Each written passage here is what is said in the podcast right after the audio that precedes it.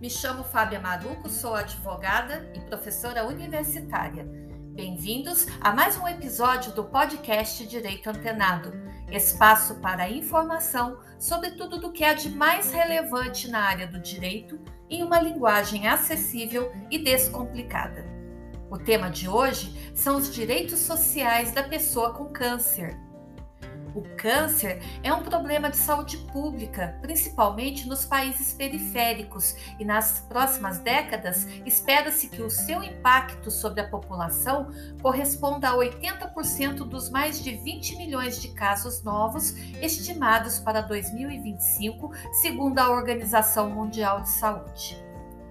O Dia Mundial do Câncer, 4 de fevereiro, é uma iniciativa global organizada pela União Internacional para o Controle do Câncer, com o apoio da Organização Mundial da Saúde.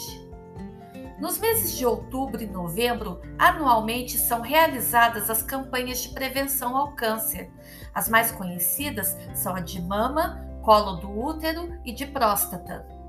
Mas, ao contrário do que muitos pensam, o câncer de mama não atinge apenas as mulheres, como também os homens, na proporção de 1% dos casos. O termo câncer é utilizado genericamente para representar um conjunto de mais de 100 neoplasias, incluindo tumores malignos de diferentes localizações. A cirurgia, a radioterapia, especialmente médica, que utiliza como forma de tratamento a radiação ionizante, e a quimioterapia, método que utiliza compostos químicos no tratamento de doenças causadas por agentes biológicos ou pelo adoecimento por diferentes tipos de cânceres, são os principais tratamentos de combate e de controle.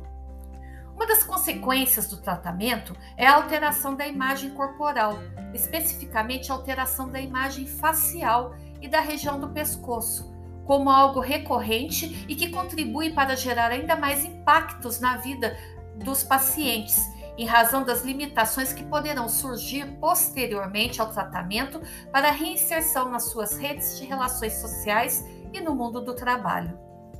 O câncer, conhecido popularmente como mal do século e também denominado como neoplasia maligna, é uma doença devastadora a qual rouba do dia para a noite a vida e a alegria de diversas famílias, inclusive brasileiras. Doença que tem início através do crescimento desordenado de células de maneira agressiva e violenta, que invadem tecidos e órgãos, formando assim uma massa anormal.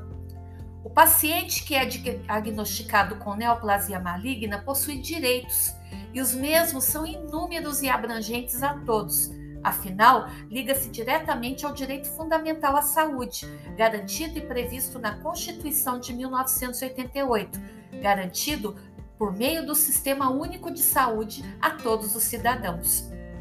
O tratamento é um dos principais direitos do paciente com câncer, se não o mais importante, realizado de diversas formas tendo o paciente, por meio da legislação brasileira, prazos a serem cumpridos para que se inicie as terapêuticas, partindo da simples hipótese da doença no organismo e também da confirmação.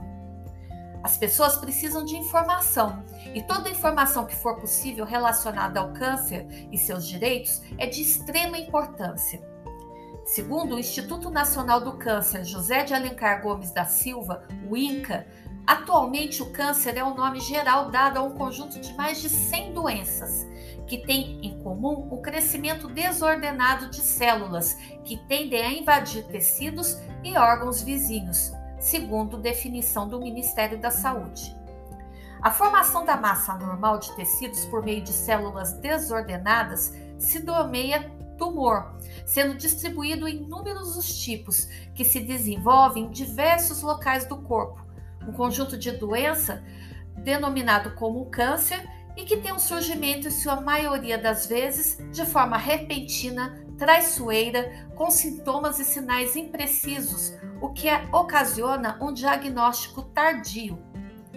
A evolução histórica do câncer inicia em meados do século XX, por meio do Decreto-Lei 378, de 13 de janeiro de 1937, que o Brasil desenvolveu a primeira entidade voltada para a prevenção e para o tratamento do câncer, gerando assim, consequentemente, a diminuição da mortalidade dos pacientes. Dispõe o artigo 58 do Decreto-Lei 378-37, que para atender às necessidades relativas à assistência hospitalar, o Distrito Federal fica constituído o Serviço de Assistência Hospitalar, que farão parte do Hospital Estácio de Sá, Hospital São Francisco de Assis, Hospital Pedro II e outros serviços que venham a ser instituídos na mesma finalidade. À época, a capital do Brasil era o Rio de Janeiro. No ano de 1941, foi criado e desenvolvido o Serviço Nacional de Câncer por meio do Decreto Lei número 3643 de 1941 um marco de extrema importância que nacionalizou o Centro de Cancerologia. O centro foi denominado como Instituto de Câncer em 1946, quando se encontrava instalado em um lugar mais amplo para atender às necessidades em anexo. Prevenir o câncer é possível? A Organização Mundial de Saúde considera que cerca de 40% das mortes por câncer poderia ser evitada, o que faz da prevenção um componente essencial de todos os planos de controle do câncer. A prevenção da doença, afamada como primária, ocorre por meio da mudança de hábitos da sociedade, com a inclusão de atividade física, uma alimentação balanceada e correta, diminuição da exposição aos fatores de risco, pode-se prevenir o câncer. Segundo a Fundação Laço Rosa, não é todo mundo que sabe, mas no Brasil, as pessoas diagnosticadas com câncer têm direito, pela Constituição Federal, a isenções e benefícios. O objetivo é tornar o tratamento mais acessível e minimizar os impactos financeiros na vida dos pacientes e familiares. Alguns benefícios são de caráter federal e outros ficam a cargo das esferas municipais. Independentemente de quem você deve recorrer para exigir os seus direitos, o mais importante é ter em mãos a lista dos benefícios concedidos para ter muito mais conforto durante o tratamento. Segue alguns dos vários benefícios.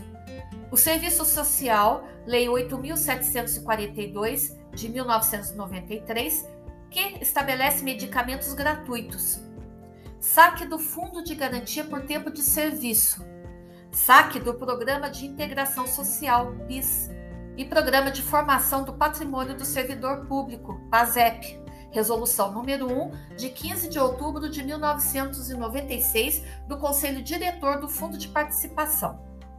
Auxílio Doença, Lei 8.213 de 1991, afastamento do trabalho, licença para o tratamento de saúde, aposentadoria por invalidez, tratamento fora do domicílio no Sistema Único de Saúde, através da Portaria número 055 de 1999, isenção do imposto de renda na aposentadoria, reforma e pensão, Lei 7713 de 1988 isenção de imposto sobre propriedade predial e territorial urbana, prioridade na tramitação de processos, Lei Federal 12.008, de 29 de julho de 2009.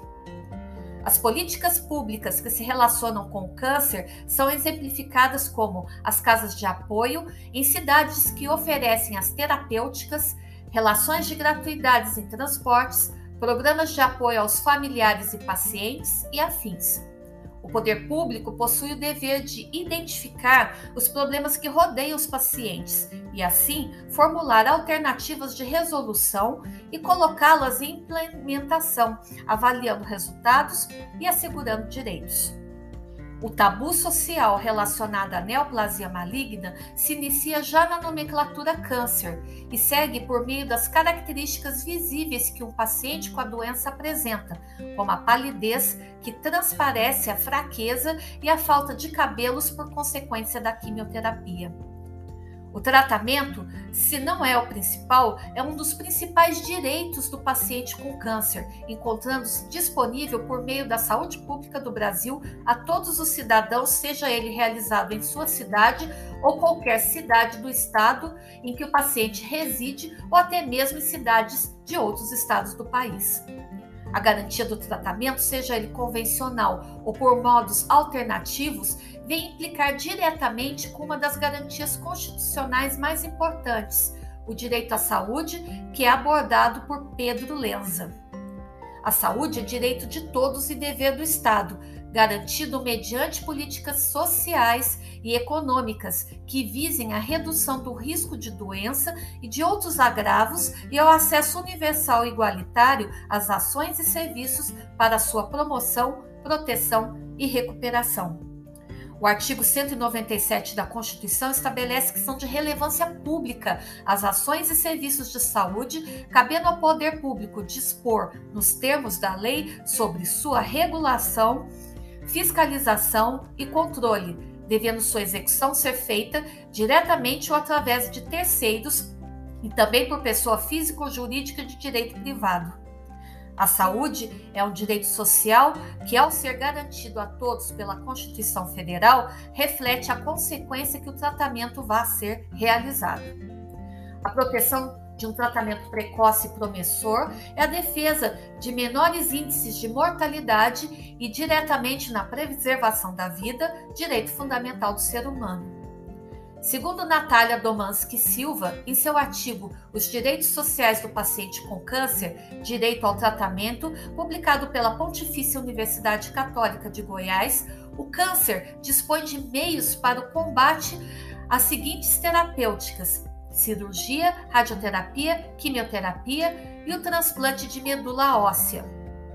A quimioterapia é um tratamento realizado por meio de fármacos que visam eliminar as células tumorais, a qual atinge as células malignas da doença e também as células sadias de todo o corpo, por ser uma terapêutica sistêmica que pode ser realizada por via oral, intramuscular, intravenosa, tópica e pela espinha dorsal. É o tratamento mais relacionado ao câncer quando se recebe a notícia da doença, uma ideia que leva a outra.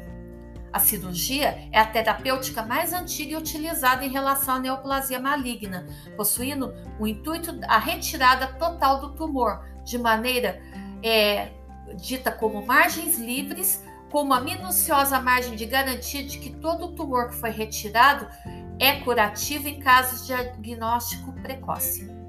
A radioterapia é realizada através de radiações ionizantes, visando que o tumor não aumente em suas proporções e para destruir as células malignas, sendo importante relatar que o mesmo, apesar de ser um tratamento invisível e indolor, deixa marcas na pele, como queimaduras leves relacionadas às radiações, possuindo duas formas de possível realização por meio de teleterapia ou braquiterapia.